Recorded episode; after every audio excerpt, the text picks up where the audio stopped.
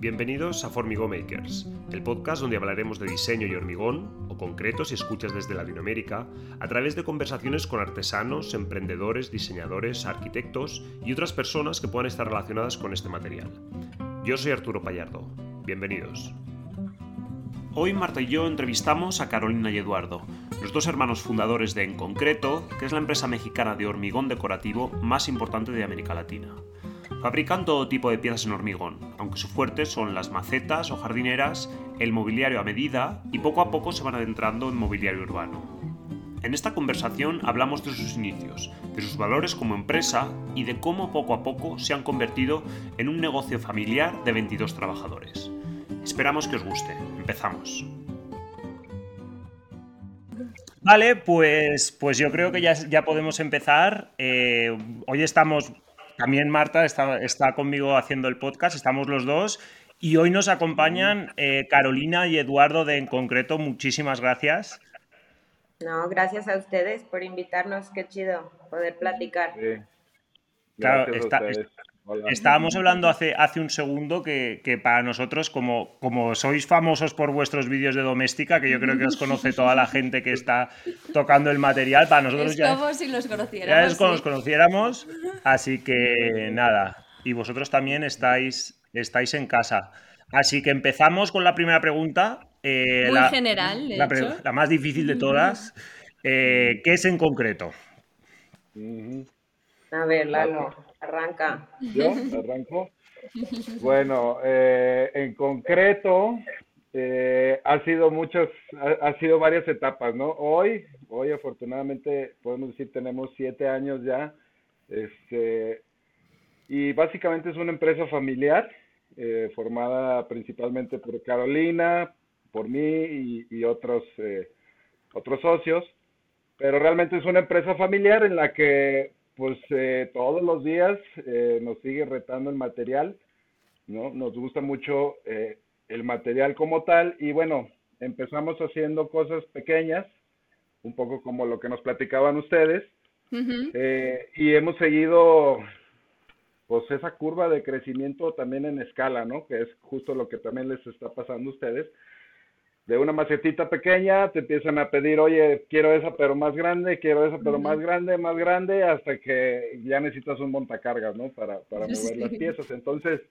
eh, básicamente, así rápido, redondeando, yo diría que en concreto es una empresa familiar, este, con procesos artesanales, ¿sí? Mucho trabajo, mucho trabajo manual, mucho trabajo de de artesanos tal cual. De hecho, eh, a nuestros trabajadores así les eh, le, reconocemos, ¿no? O sea, trabajamos con artesanos, ¿no?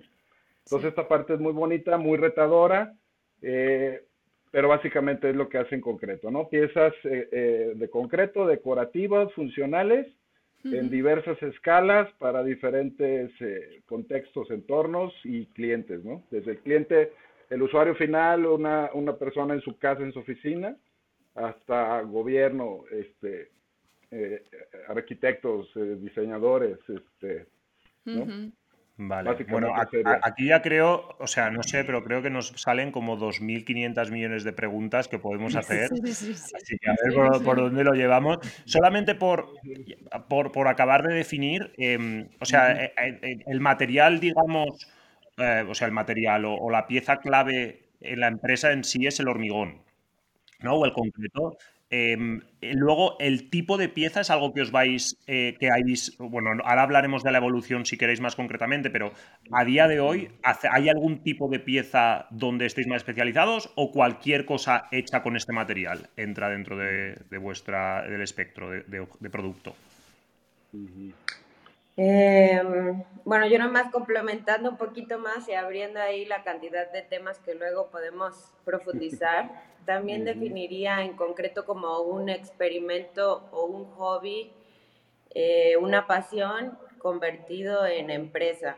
O sea, nos ha tomado también un poco así de manera orgánica y de sorpresa el, el, crecimiento que ha tenido, que hemos ido construyendo y eso se convierte también en, en todo un reto, ya en cuestión empresarial. Y del material, eh, digo, del tipo de piezas que hacemos, básicamente a nosotros nos gusta llamar eh, como expertos, ¿no? O semi-expertos o eh, en, proceso de, ser expertos en el material y por lo tanto resolver cualquier pieza con este material. Em, por tema de mercado y lo que hemos podido como comercializar de manera más constante, digamos que las macetas siguen siendo uno de los productos básicos principales con los que podemos también seguir manteniendo esta máquina, ¿no? Que llamamos empresa. Y ahora los muebles creo yo que son nuestra segunda, nuestro segundo elemento o pieza que también todo el tiempo estamos fabricando ya mueble, principalmente para entorno doméstico, ¿no? O, eh, digamos, en espacio relacionado a interiorismo, o sea, para hoteles, restaurantes, oficinas, casas, este, sí. Y como tercer producto quizá ya sería la parte del mobiliario urbano, que que es donde hemos estado también un poco experimentando en el último año y, queriendo entrar a ese a esa escala y a esa que es todo un reto también. Ese segmento. Sí, sí, porque es todo enorme, todo pesado, todo, todo difícil.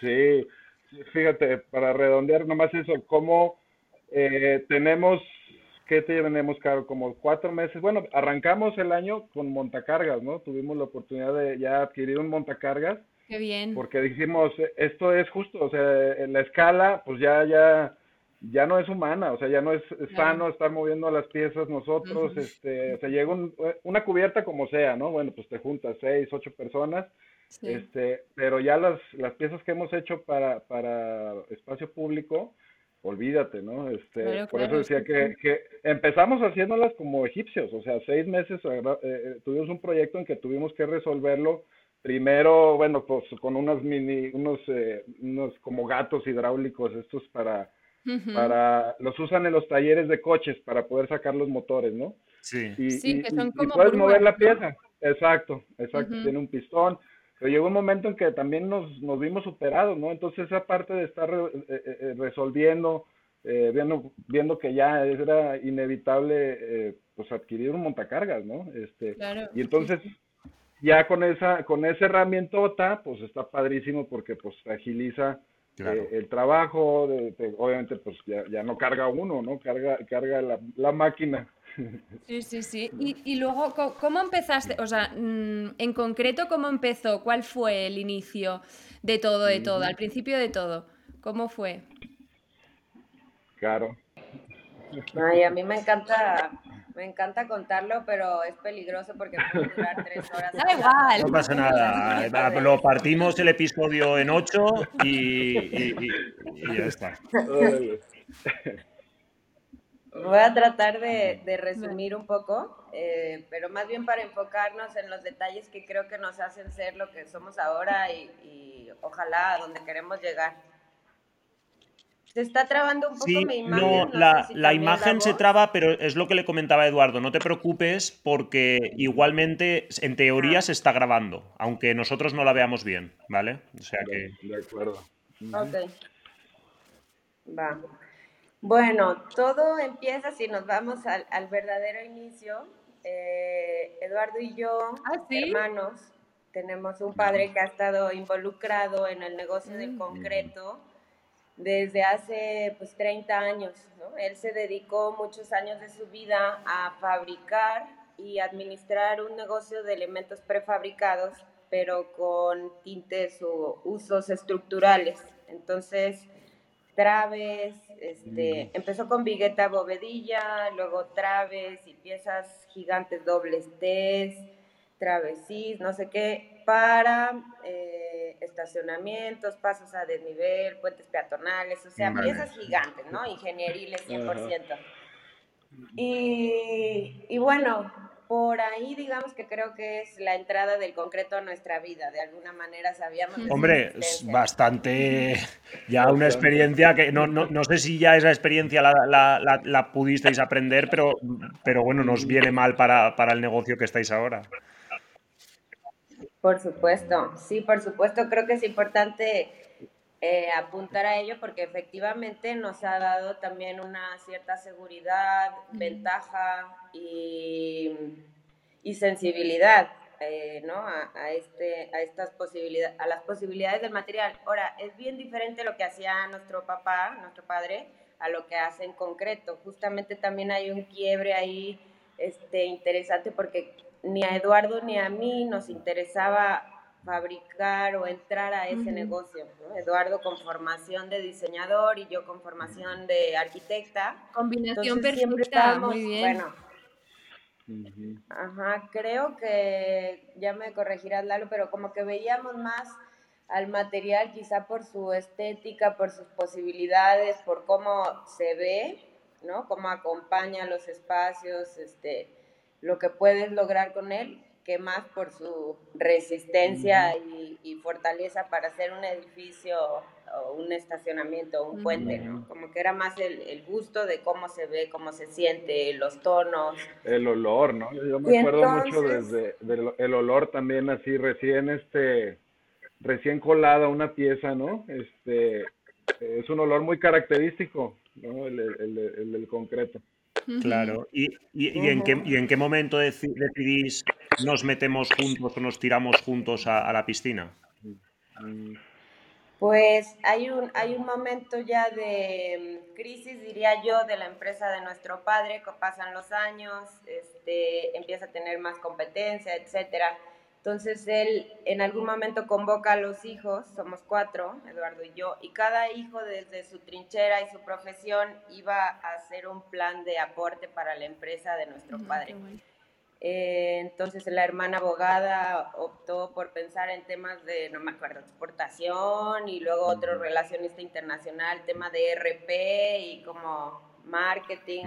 Y Eduardo muebles, ¿no? Como que luego, luego, luego era la, la posibilidad de bajar y cambiar de escala el material y yo todavía muy como pegada al tema arquitectura, ¿no? Como elementos para fachadas, este, y entonces ahí propusimos este, a nuestro padre que podríamos hacer cosas distintas con el material, aprovechando sus instalaciones, su experiencia y la gente. Eh, por una u otra razón, entre que no le pareció muy atractivo, este, rentable, no era lo que él se estaba imaginando, no, no empezamos en ese momento a trabajar juntos. Vale. Pero digamos que fue la semillita, ¿no? Que ya se nos quedó sembrada, creo, a, a Eduardo y a mí sobre todo eh, entonces algún día, este, yo sí, lo que hice fue pedirle material a mi papá que se, se, podía traer para la casa, que me trajera medio saco de cemento, medio de arena y, y tomé unos moldes de cocina ahí de mi mamá y hice unas primeras macetas, tal cual, un domingo así de, de juego.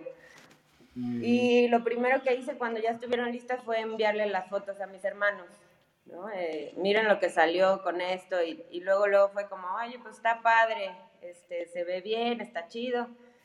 Y mm, entonces el punto clave, creo, bueno, el ejercicio no lo empezamos Eduardo y yo en conjunto, creo, porque Eduardo estaba en otro proceso en términos de él estaba estudiando su maestría, ¿no? Como con la cabeza ya en otros, en otros lados o miras a otras cosas pero también siempre pues estuvo como interesado y siguió mi ejercicio aunque fuera muy de juego. Eso llevó a que cuando se iba a casar, eh, mm. no me acuerdo si, me, si tú propusiste, creo que sí, que, que, pusiéramos macetas de centro de mesa decorando las, mm. las, las, piezas, las mesas. Pues, pues fue tu regalo de boda, ¿te acuerdas? Sí, claro. Sí, sí, sí, o sea, dijo, no, yo te voy a hacer... Sí, ya, es que Caro ya estaba vendiendo, ya se estaba moviendo, y este, bueno, viene, viene mi boda, y, y sí, porque ya salió Caro luego, luego, no, no, y yo las vi también, entonces, pues ahí entre los dos de volada, ¿sabes qué? Está, estaría perfecto para, la, para centros de mesa, y este y fue regalo de boda. Qué guay. Y Carolina, ¿pero tú lo hacías esto ya en la fábrica de tu padre o lo hacías en casa? En casa, así en, en, casa. en la parte donde aquí decimos cochera, donde se estacionan los carros afuera de la Ah, vale. Vale, vale, vale. En el garage, ¿no? Y luego ya pasaste como a su fábrica, ¿no? A hacer pues sí, ha sido todo un caminito de ir poco a poco cambiando de lugar. Yo creo que en la cochera ahí de casa de mis papás estuve un año, hasta que llegó un punto que la escala de los productos y la frecuencia y la, y la sociedad que estaba generando y, los y problemas. tapar, tapar la, la, la, tubería creo que se tapó un poco, ¿eh? no, nosotros, nosotros eh, o sea, yo me acuerdo un día que estábamos en el, porque ahora ya tenemos, estamos en una pequeña nave, pero antes estábamos en un taller muy de cerámica, digamos, pequeñito. pequeñito. Y yo me acuerdo un día haciendo una maceta ya de un tamaño considerable, que me vi estaba todo manchado. El taller que en teoría era un taller mono, hecho un horror. Yo también, que no podía mover la maceta sudando, fue un poco de decir, mira, o sea. me llamó y me dijo, esto es una mierda, no, puedo No puede ser, no puedo más, por favor, vámonos a un sitio un poco decente, vamos a... Sí, claro, claro. Entonces, bueno, ese fue realmente como el, el, origen, ¿no? Yo empecé fabricando, se junta con el evento, la boda de Lalo, y a partir de ahí, entonces sí, familiares y amigos empiezan a preguntar por las piezas, y de ahí para adelante empezamos a comercializar tal cual. Claro, Carolina, pero ahí mi duda es, ¿vosotros teníais ya a nivel, o sea, no, no, sé si ahí ya veíais lo que podía llegar a ser en concreto, no sé si en ese momento teníais la idea de la escala que podía tomar y no sé tampoco si, si teníais referencias en aquel momento, porque, o sea, a diferencia de hacerlo yo supongo ocho años, es que para nosotros, nosotros ya tenemos muchas referencias y vosotros sois un ejemplo a quien poder mirar y poder decir, pues a lo mejor nosotros también podemos llegar allí o es algo que queremos hacer, pero no sé si en aquel momento vosotros teníais algún tipo de referencia. Pues creo que así muy clara, ¿no? De hecho, por eso yo sí siempre hago hincapié como de, de ser un hobby, porque siempre, como decías, Marta, me, me ha gustado también meter las manos y hacer cosas así como este, involucrándote. Creo que de referencia teníamos Escofet, siempre fue un así como wow lo que se puede hacer con el concreto. Y ya más cercano, o sea, yo me acuerdo de haber visto una fotografía en internet de unas macetas y fue lo que yo dije, ah, pues ok, no tengo que empezar con hacer una banca para un parque que jamás nadie me va a comprar ahora porque nadie sabe quiénes somos. Entonces fue lo más cercano, ¿no? Como hacer una maceta. Y eso fue la referencia, o sea, una foto en internet, algunos ejemplos de piezas de autor, de diseño, que con Lalo habíamos estado así como haciendo una pequeña investigación cuando presentamos ahí a, nuestro padre. Eh, pero de ahí afuera, no, la verdad es que fue ir descubriendo y ir encontrando también, sorprendiéndonos de los ejercicios que, que se estaban haciendo alrededor del mundo, ¿no? Claro el poder de las redes sociales y de la comunicación ha sido también como un en paralelo, pero ha sido prácticamente nuestra plataforma, nuestra cuna, tal cual. Claro. Sí. Claro, porque en México como tal, alguien haciendo algo similar, no sé si, si bueno, yo no conozco, pero... Ya, ya hoy hay más, este, habemos más empresas, ¿no? O diferentes escalas pero en el momento en que empezó Caro, la verdad también eso fue un gran pues golpe de suerte, ¿no? Porque eso no, no lo puedes saber. Eh, realmente empezó ella como en la cresta de la ola, o sea, aquí en la ciudad había un proyecto y en México, en Ciudad de México otro, y párale, ¿no? O sea, eh, pero poco a poco, claro que ya ha ido, afortunadamente ha ido creciendo el gremio, ¿no? Que es lo que nosotros este, también también queremos, o sea, a la hora de, por ejemplo, el tema de, del curso, pues es eso, es mostrar que se puede abrir otra, otra serie de negocios, otra serie de proyectos con el material, ¿no? Este, pero básicamente fue pionera Carolina aquí en, en la ciudad y en el país, ¿no? Y, y eso nos, en concreto, le, le, ha beneficiado mucho, la verdad, ¿no? Ser, ser, de los primeros, digamos, aunque ha habido muebles y, y proyectos en otras épocas. Aquí hay una empresa también que tiene por ahí como 40 años eh, tiene macetas y todo, pero, pero en, otro contexto, ¿no? Está más ligado al tema de infraestructura, ¿no? Ah, vale. Y, y, nos, y nosotros más bien, eh, ya con Carolina y conmigo, exactamente desde sus nuestros eh, estudios, o le llegamos más por el lado del diseño, ¿no? Del diseño de la pieza, el acabado, ¿no? O sea, la textura, o sea, nos clavamos mucho en, en la pieza en sí, en los procesos para dejarla, bueno, hemos hecho cubiertas hasta casi terminado espejo, ¿no? O sea, que lo, lo sientes al tacto y dices, esto no puede ser concreto, ¿no? Y entonces claro, eh, eh, eh, ha funcionado muy bien. Creo que te perdimos, Caro, o, sí está por ahí. Sí, no, La, hemos perdido, pero justo creo que vuelve ahora. Sí. Vale. claro, Eduardo, y entonces, por, irnos un poco más digamos, a la, a la, evolución a nivel de producto. me habéis comentado antes que las jardineras o las macetas es quizás la parte que más os sostiene como negocio.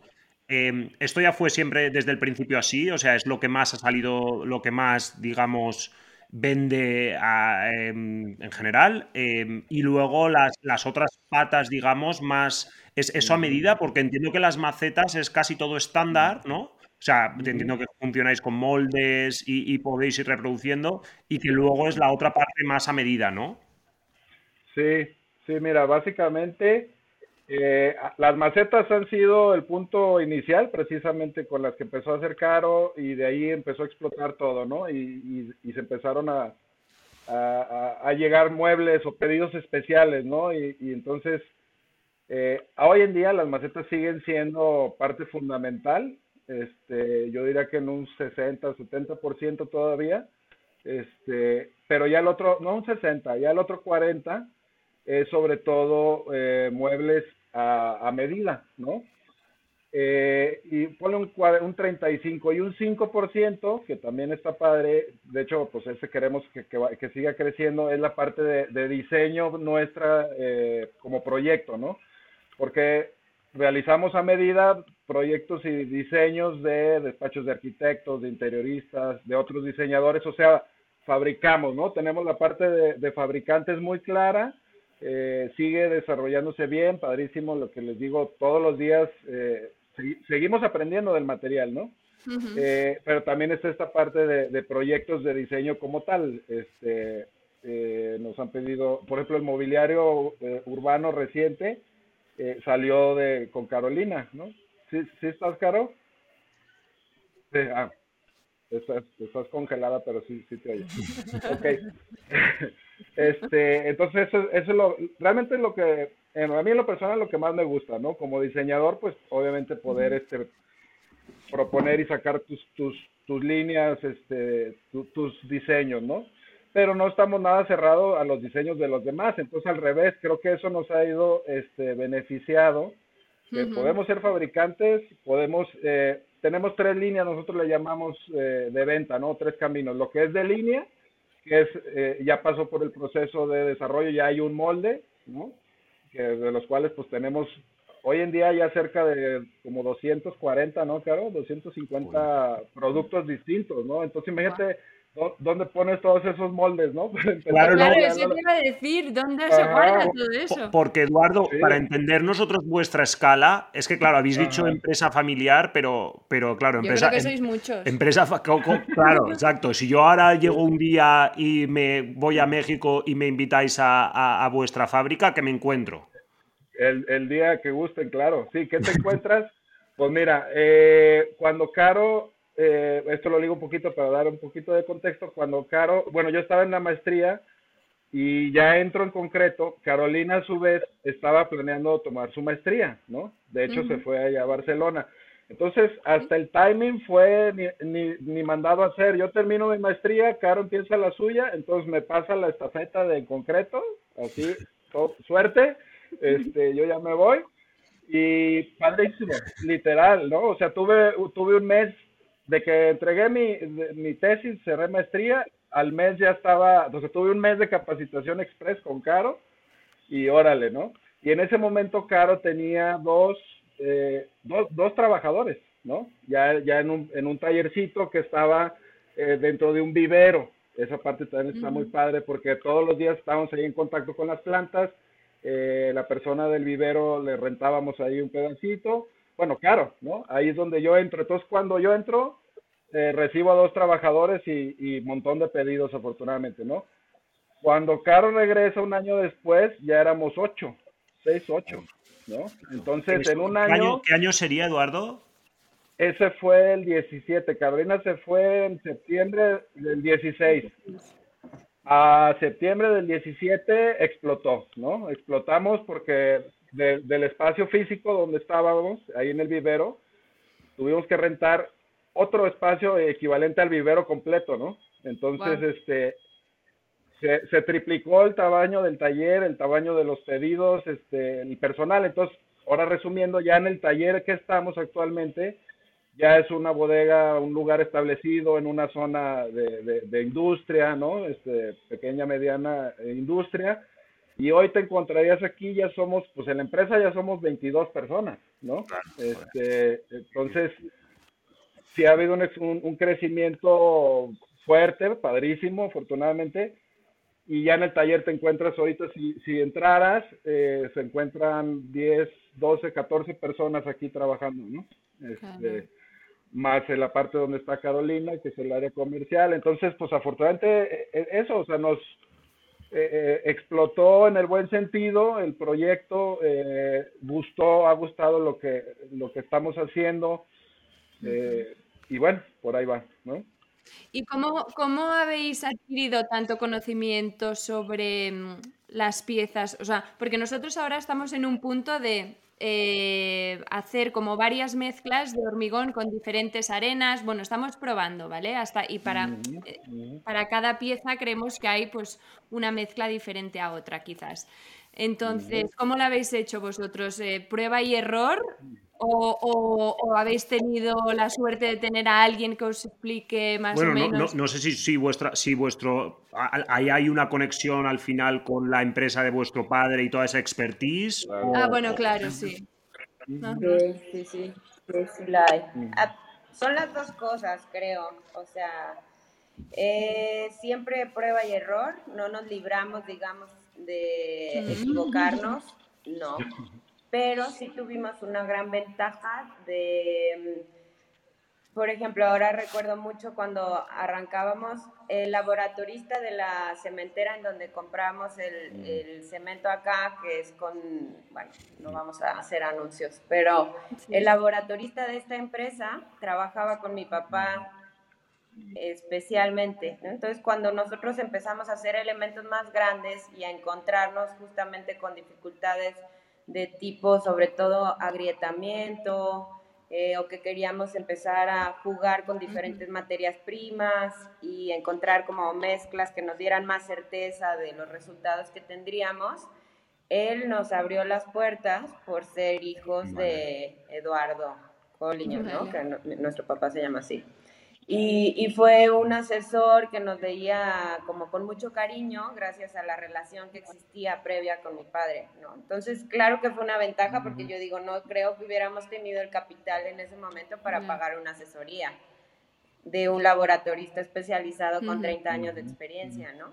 Y aunque al final le, le, cambiábamos la escala otra vez de los productos a los que estaban acostumbrados, porque eso sí que pega, incluso con nuestro padre, el tipo de moldes con los que arrancamos fabricando, el tipo de mezclas, el tipo de armado de acero, respondía a piezas de gran escala.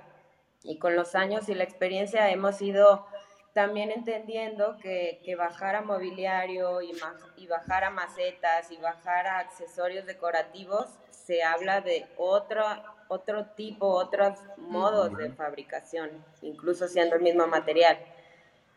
Y, pero bueno, volviendo al punto, efectivamente creo que es la conjunción de, de, no rendirnos ante las primeras fracasos y equivocaciones, o sea, el prueba y error lo tenemos presente todavía, pero sí el, eh, la ventana que se nos abrió con algunas relaciones este, que ya tenía construidas nuestro papá, ¿no? O incluso él, él, él también nos asesoró un montón al arranque en términos de mezclas, en términos de cómo costear, estar hablando en volumen, estar hablando de resistencias, ¿no? Mismo. Pues sí, de, de cómo llevar Claro, el negocio. porque, porque Sí. aquí, o sea, aquí hay dos cosas importantes. eh, un- bueno, hay, hay muchas, pero eh, hay, un, hay una parte que, que hablabas ahora mismo, que es de tener en este caso un mentor o alguien que os pueda suministrar o os pueda empezar a ayudar con parte del conocimiento, porque si estás tú solo ante, ante la nada es, es más complicado, o sea que eso es muy relevante.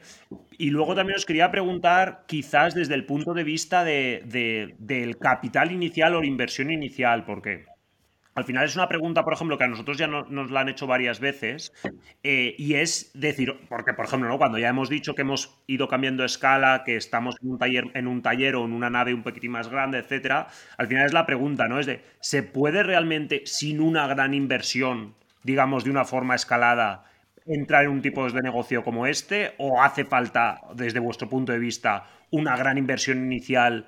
eh, para poder realmente empezar. Porque claro, aquí, y, lo ligo, perdón, con otra segunda pregunta que tengo, eh, una de las cosas que nos pasa a nosotros también es que a la mínima nosotros los moldes prácticamente los externalizamos, o sea, todo lo que hacemos de moldes lo externalizamos. Y bueno, yo no sé cómo, cómo funcionará en México, pero bueno, en cualquier caso aquí mm, baratos, baratos no son. O sea, no es, no es que sean caros, la materia, la mano de obra es la que es y el material es el que es, o sea, son caros los moldes.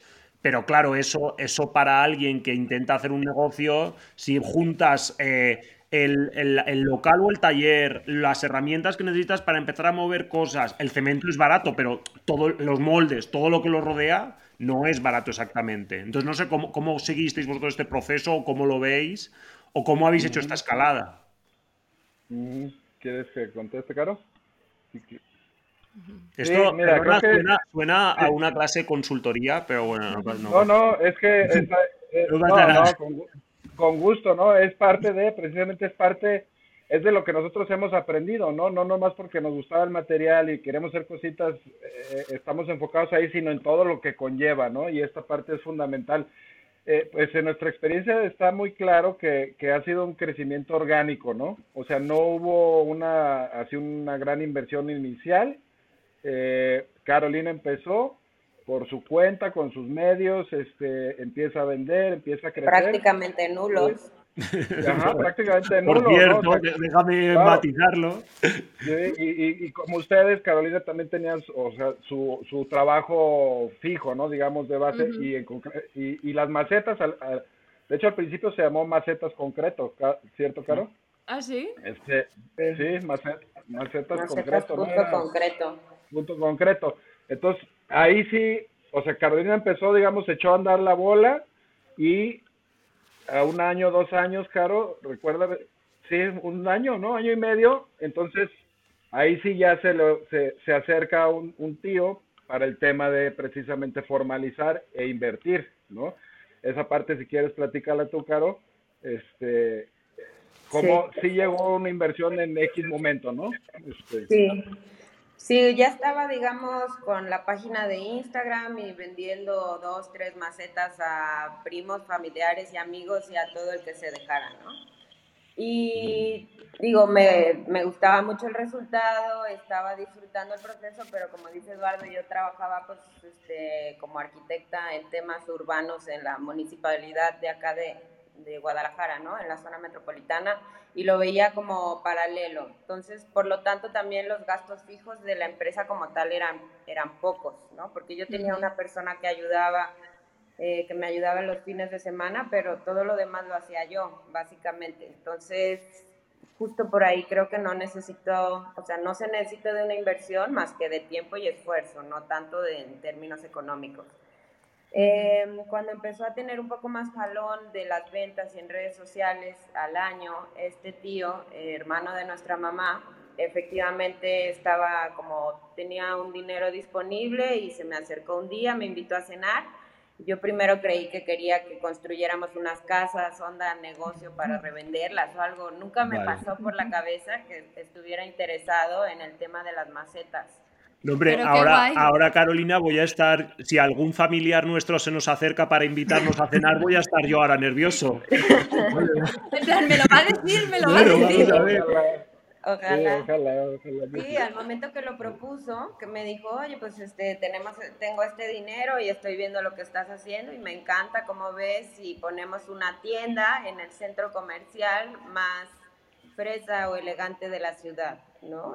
Y, y para mí fue como, ¿qué? O sea, lo que hago en la cochera, venderlo ahí, donde están las mejores marcas de tiendas, qué raro, pero... Ah, no, no sabía, no sabía que teníais, o sea, fabrica, o sea, vendéis directamente al público también En momento. a través de la tienda. Antes. En su momento Ah, vale, lo vale. hicimos, fue un ejercicio este, bien interesante porque justo pusimos, les llamamos islas acá, son estas como pequeñas tienditas que están en los centros comerciales, pero no es un local establecido, ¿no? Como que están en los pasillos y sí, puedes Sí. cerrar y dejar tu mercancía ahí, pero es una superficie pequeña. Con eso arrancamos, de cualquier forma era, este, para mí era como todo, todo era una sorpresa, todo era increíble y al mismo tiempo dificilísimo, porque entonces entramos ya a un tema de requerimientos y condiciones con el centro comercial, que cuando estaba yo trabajando sola con un trabajador era súper complicado. Por supuesto, mi novio de ese momento, que ahora es mi esposo, era el encargado de cargar las cajas con las macetas los domingos por la noche, ir a rellenar el puesto. Dependíamos de, de nosotros, 100%. Pero bueno, eh, sí, este tío entonces hizo la inversión con miras justo a comercializar las piezas en, en un punto muy estratégico de la ciudad y funcionó. O sea, de ahí nos voltearon a ver constructoras, arquitectos y de ahí cayó uno de los proyectos que nos propulsó, digamos, mediáticamente bastante, que es un hotel acá, este, una cadena, creo que también tienen en España, se llaman Hoteles Habitat. ¿No? la, la cadena. Y Sí.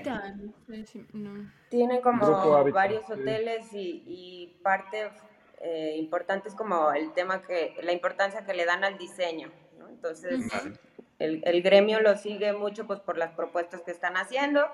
Y resumen, se nos acercaron, pusimos las macetas en el hotel y de ahí también fue un súper empujón a- a- en concreto. y esta- ¿Muy grandes las macetas?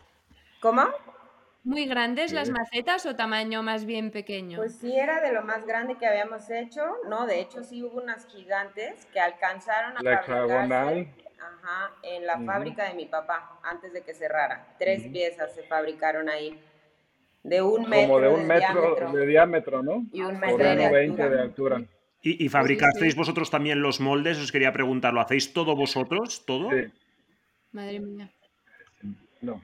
Y, y esta experiencia para hacer estos moldes, porque esto también. eh, bueno, aquí que no hay mucha gente concretamente en Cataluña que haga moldes, o sea, es como una expertise que está, que, que está como muy limitada, no, muy poca gente sabe. Sí, sí mira, ju- justo lo que preguntabas, la segunda parte, digamos, es, eh, empezamos haciendo los moldes fuera, ¿sí? También depende, depende mucho de qué, si es pieza única o Claro. es algo que ya, ya se va a hacer varias veces, ¿no? Entonces, hoy en la actualidad eh, fabricamos algunos moldes nosotros mismos eh, aquí en el taller y hay otros que los mandamos para afuera, ¿no? Este, Sí. Aquí, afortunadamente, tenemos eh, como tres, cuatro proveedores que trabajan la fibra de vidrio, ¿no? Claro. Entonces, eh, y con, o sea, son los mejores moldes que tenemos, ¿no? Eh, son los que más vida le puede sacar, más piezas, eh, más precisión tiene las juntas de los moldes. O sea, las piezas quedan mejor cuando es un molde de fibra de vidrio, En ¿no? doméstica lo Pero- explicas esto, lo explicáis. Ah, sí, mira. Es que, Ya- no, bueno, pero está bien, está bien. Sí, Es que ahora me ha sí, recordado es que- me ha venido la imagen del vídeo. Sí, entonces eso, según la pieza y según la cantidad, según el, el cliente, Claro. según el pedido, es el tipo de molde, ¿no? Eh, aquí en el taller tenemos moldes de metal eh, y fibra de vidrio, eh, hacemos también moldes de madera, mucho con melamina, ¿no? El tema del GFRC, que hace rato preguntabas que qué, ligándolo con las mezclas, eh, pues es un popurrí de mezclas lo que hemos hecho, tan, hemos hecho tantas mezclas que que ahora estamos en un proceso precisamente de rescate y de, de sistematización, digamos, de, de, de bajar esa, esas recetas. Vamos a suponer que yo siempre lo comparo y con los trabajadores les digo que esto es como una, una panadería, ¿no? Este, entonces, hemos hecho un montón de panes, eh, un montón de masas para hacer los panes, entonces eso lo habíamos estado guardando pues en la memoria RAM, Carolina y yo, ¿no? O sea, y con los trabajadores, pero ¿qué pasa cuando se te va un trabajador que sabía hacer X mezcla y no lo tienes respaldado bien, este, bien ubicado? Pues ahí vamos a inventarla de nuevo, ¿no? Entonces teníamos que repetir y nos pasaba mucho, mucho que, que, el, el, el, cliente, perdón, ve una foto en Instagram y oye, me encantó esa mesa y la quiero igualita, ¿no? Y entonces era chin, caro, ¿cómo le hicimos? ¿Te acuerdas de la Ajá. Y, y, a veces encontrábamos por ahí el papelito, lo que sea, pero varias veces nos pasó de volverlo a inventar. O sea, a ver, pues no me acuerdo, pero pues así, así, así. por ahí tiene que ir, sí, sí. ¿no? Eh, pero entonces ahora estamos ya en un proceso más formal, ¿no? Precisamente, por lo menos saber dónde está la receta de todas las mezclas que hacemos. Ya eso ya tenemos casi el, año haciéndolo y ha sido muy bueno porque ahora sí nos piden eh, X pieza que vieron y ya la podemos repetir ah, este, fácilmente, ¿no? Entre comillas. Entonces eso les recomiendo, les recomiendo que lo hagan mientras más temprano mejor. Que si no luego es un pollón, ¿no? Eh, eh, yo, a, Marta no yo intento poner todas las mezclas que vamos haciendo en Excel. Es que a mí me cuesta mucho porque yo, mira, yo soy la jefa de taller y él es el es el que lleva más comunicación y todo eso. y el que organiza. Y yo lo pongo en una pizarra porque me va muy bien y lo veo y, me es fácil y él lleva tiempo diciéndome esto en el ordenador, en el ordenador y, me cuesta, me cuesta. Todo ahí, todo sí, sí, la verdad que no nos cuesta, ¿eh? o sea, la parte, los que estamos, de, digamos, en las, en las profesiones más sensibles, más creativas, o sea, diseño, arquitectura, artes, este, mm. incluso merca, eh, eh, ventas, o sea, eh, no, no, no traemos esa estructura Excel rigurosa, ingenieril, ¿no? Que es muy buena, la verdad es que es, es, es el complemento ideal, o sea, y muy necesaria, a final de cuentas llega un momento en que si no lo tienes claro, pues olvídate, ¿no? Este, Tú mismo te metes el pie, ¿no? Entonces, pues son herramientas, así como ese... Eh, eh, el mazo de goma para vibrar el molde, ¿no? De importante, pues es igual de importante llegar y registrar en la compu y listo, ¿no? Sí, sí, Claro, yo ahí... Da, un poco de paja, sí. Ligado con esto, tenía la tengo la duda un poco de... Porque, porque es verdad que, por una parte, habéis dicho que es todavía... O bueno, que es en sí es un proceso muy manual y que las piezas son muy artesanales, pero ¿cómo ha variado? O sea, ¿diríais que también en este proceso habéis como no, sé si se puede hablar de automatizar, pero digamos, generar procesos que, en ese sentido os lleven a producir más eficazmente o en ese sentido no hay mucho margen de, mejora, ya, de mejora como de... ¿Cómo, lo veis toda esa parte? No, hombre, hay, hay marco de mejora continua todos los días. Eh, ah, estamos máquinas enormes o, No, no, ahorita, o sea, sigue siendo manual, pero sí sí el proceso está ya más establecido, más estructurado y sí podemos eh, hasta cierto punto que eso nos encanta estirar, estirar las, o, bueno, nos gusta empujar los límites del material, ¿no? Entonces ha habido, ¿en, qué sentido?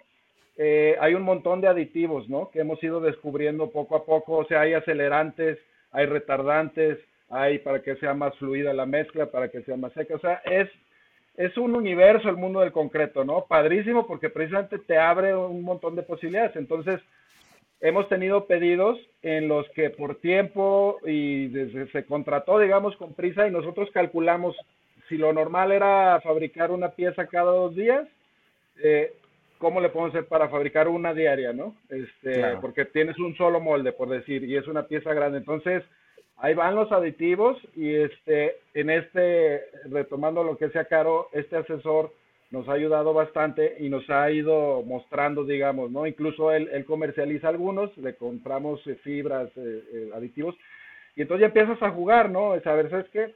Sí o sí tenemos que fabricar, colar dos piezas diarias, ¿no? Entonces, pues, ¿qué dice la regla? Hay que ponerle acelerante, hay que taparlo, hay que estarlo humidificando, o sea, entonces todos esos procesos eh, los hemos ido conociendo andando y ya los registramos y ya, ya, ya, ya pues conocemos mucho más, ¿no?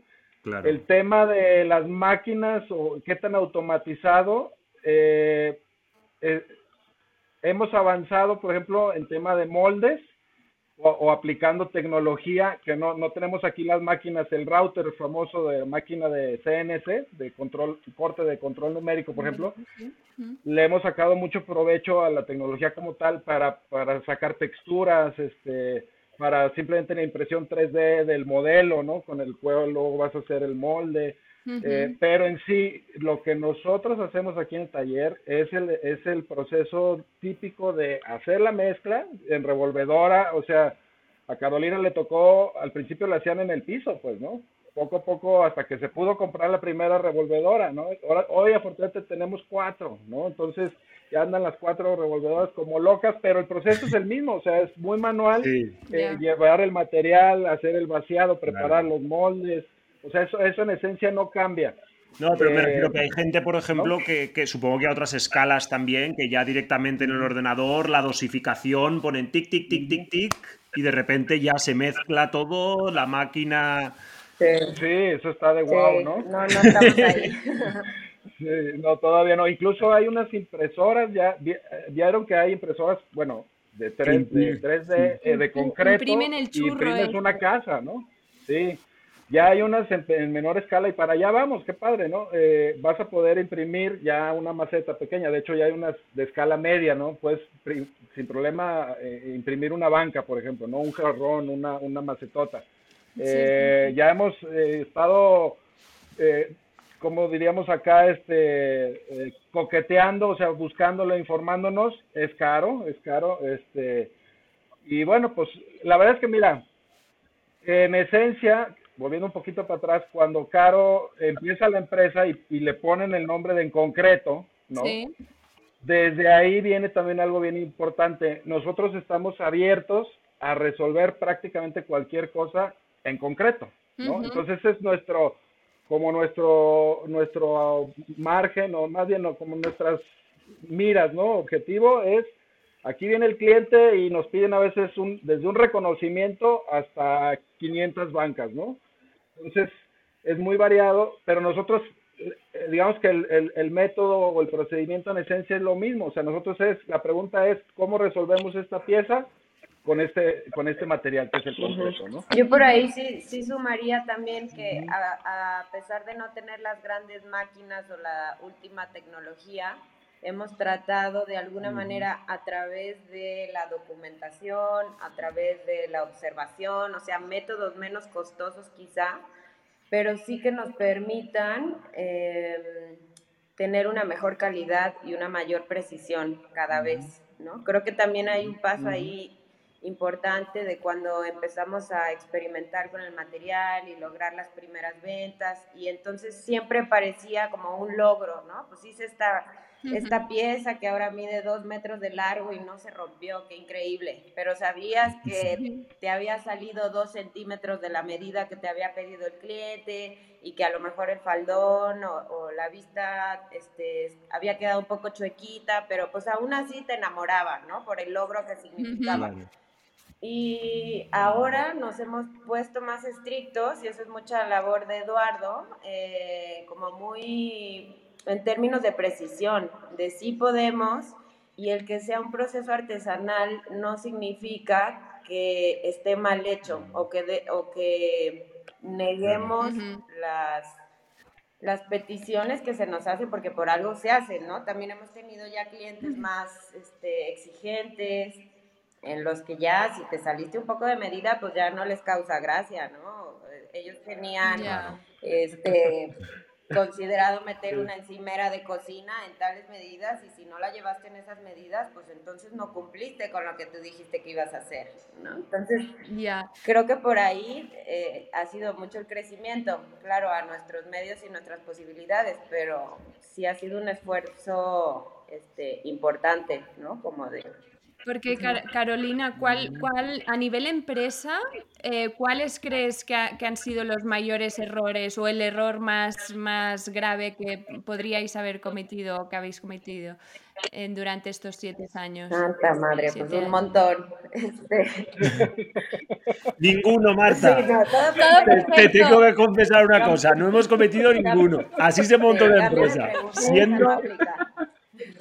No, no, pues un montón. Pero uno, uno que recuerdes, que digas, guau, esta vez lo, lo pasé fatal. Pero, oh, pero, pero, ya, ya no solo de producción, sino incluso a nivel estratégico, algo que digas, yo qué sé, un pedido que no habría que haberlo tomado, una línea que hubiera haber dicho que no. Sí. sí, mira, creo que podría contar uno rápido, claro, que creo que fue de los primeros en cuanto a producción Mira, es que la verdad es que Carolina y yo somos bien aventados, ¿no? Muy pocas veces decimos que no, entonces luego nos metemos en problemas por no decir que no. Entonces, oye, se acercó un día un, arquitecto que quería unas barras para un restaurante, un bar nuevo, que no sé qué, así ah, fuimos a ver el lugar, se midió todo. Muy bien, él iba a hacer el soporte, ¿no? Donde iba, donde iba a poner la, barra. Era una barra de eh, cuatro metros de largo eh, por 50 de ancho, creo, ¿no? O sea, una tirotota, De dos pulgadas, este, ahí creo que Caro justo venías llegando, ¿verdad? Llevaba poco, llegabas poco. Llevabas poco, sí. Y entonces yo, pues bien aventado, sí, claro, sí, no, sí, sí se puede, sí la hacemos, ¿no? Órale, pues a la hora de hacerla, en cuanto la levantamos, ¡pac! Tronó, ¿no? Mm. Tenía sus refuerzos, tenía todos, ¡újole! Pues ni modo, la volvimos a hacer la volvimos a hacer, este, y pasamos la prueba. ¿Por qué? Porque en el momento ya no recuerdo exactamente y mal, porque justo no está apuntada esa receta, pero probablemente le metimos ahí fibra, fibra de, o de vidrio o de polipropileno, algo, algo reforzamos, ¿no? El punto es que ya funcionó la pieza, ahora había que llevarla. Todavía no Pues la llevamos y todo. Ahí era puro acero. Ahí no va, ¿eh? Fíjate, fíjate. bueno, Resumen, la ponemos en, la, en el restaurante, padrísimo, ya cumplimos, no sé qué. Al día siguiente habla el arquitecto, está rota su pieza. No. manches, pero ¿cómo? ¿Qué pasó? Y ya nos metimos ahí en un rollo de que, pues, si tú, él hizo la base y, quedaba un poquito volando, pero nuestra eh, eh, placa no venía bien, bien perfilada exactamente, o sea, traía alguna, alguna.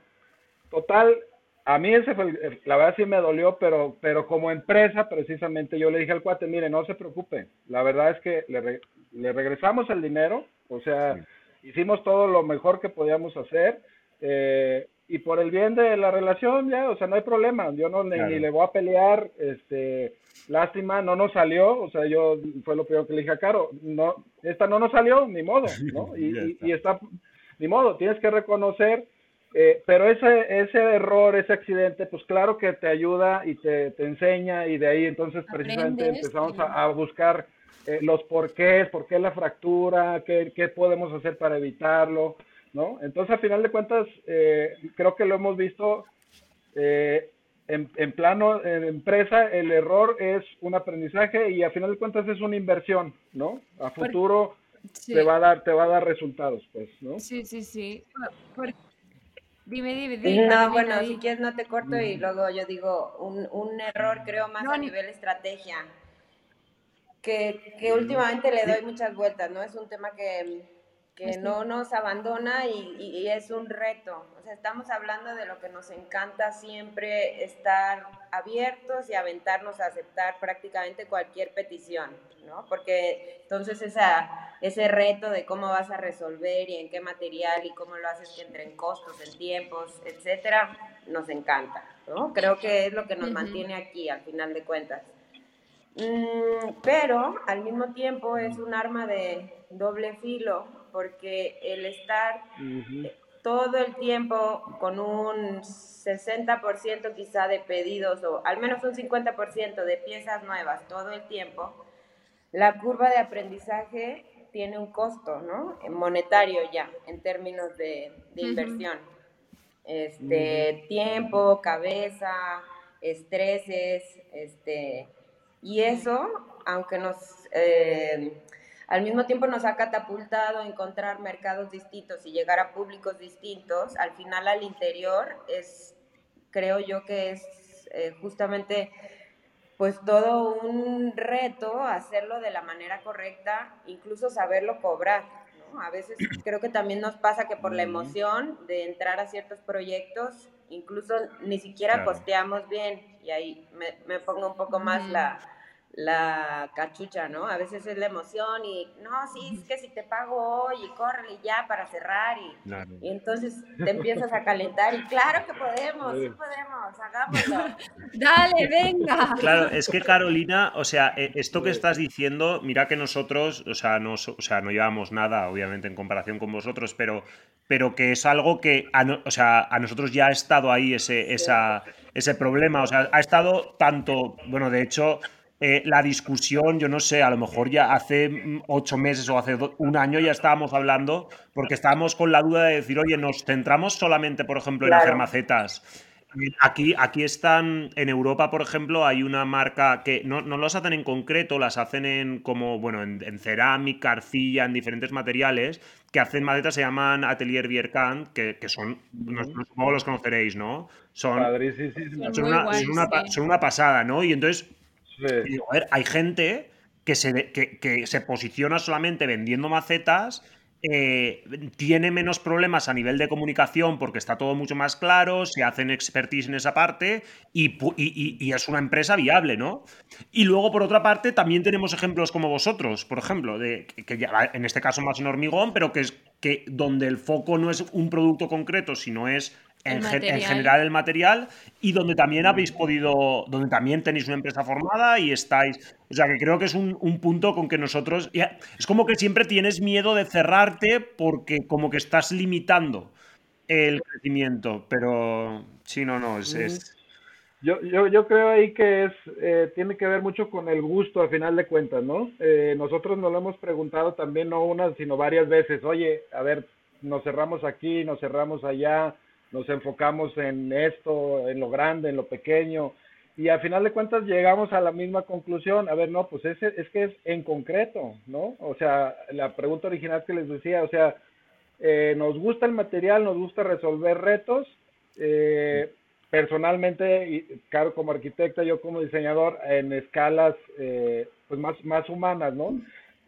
por ejemplo, para dar un ejemplo, eh, ahorita entramos a una licitación o estamos en proceso de entrar a una licitación para hacer unas piezas que no hemos visto el diseño todavía, que son unas urnas, urnas para restos humanos, ¿no? Para tema ah. de, de, ciencias forenses, ¿no?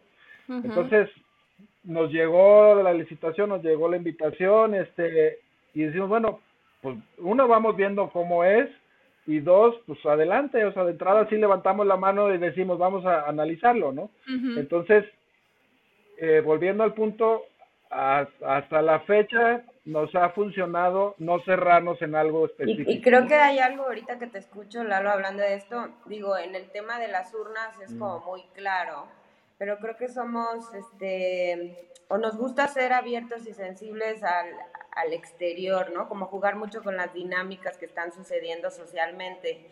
Por lo tanto, entramos al tema de doméstica con los talleres, digamos, y compartir lo poco o muchito que sabíamos en ese momento, que era más poco, pero Em, entramos a proyectos que son de capacitación también a personas en entornos vulnerables en la ciudad, entramos a proyectos que son de, mobiliario para espacio público porque nos encanta el tema de vivir la ciudad y conectar socialmente en ella a través del diseño, del mobiliario. Y por lo tanto, o sea, ahorita el tema de las urnas, que parece rarísimo y podría ser como pues algo muy, muy técnico y se resuelve, también tiene como esta connotación de lo que está pasando en nuestro país en este momento, ¿no? Que son los miles de personas desaparecidas, el narcotráfico, la, el nivel de muertes. Entonces, no es que vayamos a hacer un, un doctorado o, no sé, una tesina respecto al tema, pero es un poco como, eh, pues sí, lo que se va presentando lo, lo tomamos y nos toca eh, abordarlo desde el material y desde el diseño, ¿no? Vale. Claro, em, bueno, pues entonces yo creo, bien, creo que llevamos 58 minutos, que ya... ya es que podríamos seguir hablando más. ¿eh? Podríamos seguir, pero bueno, yo creo que cuadra bastante bien esta, esto último que, nos habéis contado los dos, Carolina y Eduardo, em, que ahora justo a lo mejor me vais a decir, no tengo ni idea, pero pero em, hacia dónde va en concreto. Yo creo que podríamos acabar con esta pregunta. Eh, y cuando digo hacia dónde va, em, es quizás más ah, lo que, había, lo que había pensado es a dónde os veis dentro de cinco años, porque no sé si una empresa familiar se queda en empresa familiar para siempre, continúa creciendo, queréis, no queréis, podéis, como no sé, no sé si lo habéis pensado tan siquiera. Sí, claro. Está muy profundo si, terminamos en lágrimas, nos mandan una caña desde allá. Hombre, lágrimas no. Hombre, si, si vosotros lágrimas justamente, para mí, yo, si hay alguien que yo veo que va bien y que es que como, vale, si a ellos les va bien, hay esperanza para los demás, sois vosotros. claro, digo hasta lágrimas de la emoción, porque en realidad, aunque es un reto y no siempre es fácil y tenemos momentos de, de duda, ¿no? Incluso de qué tan, este porque es mucho desgaste al final, lo que hablábamos, ¿no? O sea, al final estamos pues dedicando un montón de horas y la cabeza a este proyecto y le tenemos como... O sea, el momento de tranquilidad, relax, después de unos años, más modo, estoy trabajando a un 70%, eso no llega, ¿no? no, Nunca. Yo creo que en unos 15 años, no sé no sé incluso si llegue, ¿no? Porque parte importante es esta innovación, ¿no? Y al final si siempre quieres seguir aprendiendo, aportando, involucrándote, colaborando, pues entonces nunca pararás. Depende de la apertura, esa es mi opinión. Eh, a mí hay dos cosas que me parecen así como muy claras de a dónde vamos o a dónde en lo personal, compartido con Eduardo también bastante, tiene que ver con dos ramas. Uno respecto a lo ambiental, y el tema de la sostenibilidad y entonces el aprovechamiento de materiales, por ejemplo, de la industria de la construcción, ¿no? Sabemos las toneladas que se generan en la ciudad por justo la expansión este, inmobiliaria, etcétera, ¿no? Por ahí creemos que hay todo un tema. Si me preguntas así, el sueño dorado es que todos nuestros productos estén hechos de material reciclado, ¿no? O en un alto porcentaje, que realmente podamos contribuir en términos ambientales. Perdona, Carolina, cuando dices reciclados, ¿te refieres a, como los, los, los, áridos o los agregados que pones que son reciclados de alguna forma? Porque no, sé si luego el material también, el, nosotros cuando hemos tocado un poco este tema, que por cierto, estamos, haremos os lo pasaremos también, haremos una entrevista, no sé si es la siguiente o la siguiente, con un profesor de aquí de de una universidad de, Cataluña que toca temas de sostenibilidad, hormigón, etcétera. Y ahora, ahora también hay hormigones donde los hacen eh, con una base que no es cemento, sino otros materiales que contaminen menos. No sé si por aquí también estáis explorando. Hasta ahora poco, que creo que eso es una de las cosas difíciles, ¿no? O sea, ganas de hacer y explorar y analizar, investigar. Y luego, pues en el día a día tenemos tareas que no podemos dejar de hacer. Nuestro alcance y avance en estos temas quizás más despacio de lo que nos gustaría, pero sí hemos tenido un par de, acercamientos, digo, en el tema de incorporar como agregados, material reciclado es un poco más sencillo, ¿no? O un poco más claro, en, en términos de que ya sucede, hay empresas que lo están haciendo, tenemos de dónde conseguir estos materiales, Ahí el reto es el tema de la trituración y la incorporación espacial, en donde recibes ya un camión de volteo con 20 toneladas de escombro, en cómo lo almacenas. Creo que es más logística, pero podríamos hacerlo. El tema del cemento, que como tal, la, materia prima más contaminante del, material que estamos usando, eh, hemos tenido así, acercamiento real con una empresa, por ejemplo, que también desdobla eh, el dióxido de carbono para convertirlo en oxígeno, ¿no? A través del concreto. Y esto es con un aditivo en polvo que nosotros podríamos incorporar a nuestros productos. Entonces, ese es el acercamiento como, o la posibilidad más cercana, que ya estamos este, ahí como en vísperas de implementar Y pues sí, eh, todo lo que es este, la alianza con otras industrias para poder aprovechar sus residuos también, vidrio, plástico, maderas, metales, etcétera, ¿no? Como ver cómo, cómo podemos hacer eso. Ah, súper interesante. Y, nomás, perdón, nomás rápido para ya cederte la palabra completa. La otra cosa de a dónde va, que también traemos ahí ya caminando el tema de, de la parte social, ¿no? Eduardo y yo nos gusta mucho también creer que lo que hemos aprendido le puede servir a alguien más y que lo que estamos haciendo como empresa pueda tener este, beneficios para, para la sociedad, para la comunidad, ¿no? Entonces tenemos por ahí un planteamiento de, de seguir trabajando a través de la capacitación y, y el, pues la compartición de, de, saberes con sectores vulnerables, llámese mujeres este, en entornos de pobreza, personas con discapacidad, personas con tercera edad, o sea, encontrar todos estos grupos que no se pueden incorporar al mercado laboral tan fácil y a través del concreto poder dar una pues una posibilidad de, de un ingreso económico, ¿no? De manera flexible y bueno, todos los beneficios que algún, que este tema del emprendimiento puede, puede generar.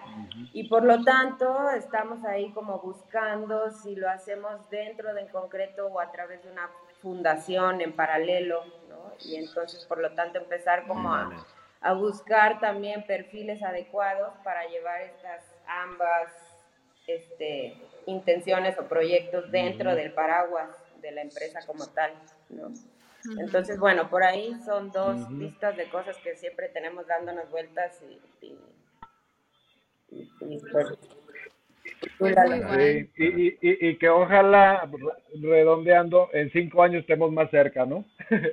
estemos más cerca de eso. Y sí, la verdad es, eh, eh, eh, para no repetir, pero sí queremos hasta en algún momento poder ser centro de acopio, ¿no? De materiales. Este, tener estas, esta fundación o esta parte bien clara, bien fuerte, incluso una plataforma de venta especial, digamos, para los productos que generen este eh, estos grupos sociales. O sea, creo que yo estaría encantado si en cinco años este, estamos más cerca de eso, ¿no? O sea, ya, ya más incorporado. Eh, si me dices, eh, yo te en 10 años me gustaría ya, o sea, hacer referencia de, oye, mira, estos cuates de en concreto no nomás hacen eh, portavasos, bancas, este, macetitas, macetotas, celosías, hacen un montón de cosas, no, no nomás hacen eso, también no manches, tiene una fundación que apoya a, grupos este, sociales, ¿no? Eh, y aparte, eh, tienen un, ya un certificado cero emisiones, ¿no? Cero residuos. O sea, wow. O sea, lo tenemos en, en nuestra eh, visión o los objetivos en esta parte de estructura organizacional, que también es importante lo tenemos muy claro, queremos ser una empresa sustentable, ¿no? Con todas las de la ley, o sea, llámese económicamente, ambientalmente y socialmente, ¿no? Ese, para allá, allá estamos enfocados, si en 5, 10, 15 estamos ya ahí, buenísimo, ¿no? Qué guay. Pues seguro, seguro que lo conseguís porque, porque se nota además que son, que son valores que lleváis vosotros dentro y, y, si sois capaces de meterlos en la organización como estáis haciendo, eh, Vamos, no hay otra. Al final es como. Lo bueno de, tenerlo tan claro es que si lo, acabas involucrando y al final es como que parece que sea una, unas fuerzas que te empujen hacia ahí. O sea que. Que, estupendo. Pues. Dime, dime, Eduardo. Buenísimo. No, es que justo ah. me viene un ejemplo ya nomás para, para cerrar ese tema. Eh, a una empresa ya se le propuso que le reciclamos todo el mobiliario que tiene actualmente, que tiene como 30 años y es de concreto. Vale eh, se lo reciclamos, ¿no? Y nosotros le hacemos las nuevas versiones. Entonces estamos en pláticas y ya fíjate cómo precisamente lo que dices, o sea, te va llevando, ya desde la negociación, la plática con el cliente, ya es con este con esta intención, ¿no? Oye, a ver, todo esto que tienes ahí, que ya está medio roto, lo que sea, no le haces, dánoslo y con eso te vamos a hacer unas piezas nuevas, ¿no? Entonces, se convierte esto en una herramienta de, de, venta, digamos, ¿no? Si lo queremos ver fríamente, este, pero no por eso eh, deja de ser de fondo, ¿no? Lo que tratamos de hacer. Sí, sí, total, total. Sí. Pues, pues mira, yo vamos súper contento de la conversación, la verdad. Estoy, estoy ahora rezando para que se haya grabado bien todo audio, vídeo, para, para, que Carolina no, para que Carolina no salga congelada. Eh, yo tengo la esperanza de que no. Pero bueno, en cualquier caso. Eh, Hemos estado muy a gusto y muy bien. Ha sido, ha sido un placer. Así que nada, sí, si venís, bueno, estamos en contacto y si venís obviamente por España para lo que sea, invitadísimos a, que vengáis a trabajar. Con gusto, con gusto, a, meter manos a la, a la obra, ¿no? Sí, encantados, muchísimas gracias. Igual acá tienen su casa y tienen su taller. Sí, muchas gracias, mucho éxito. Muchas gracias.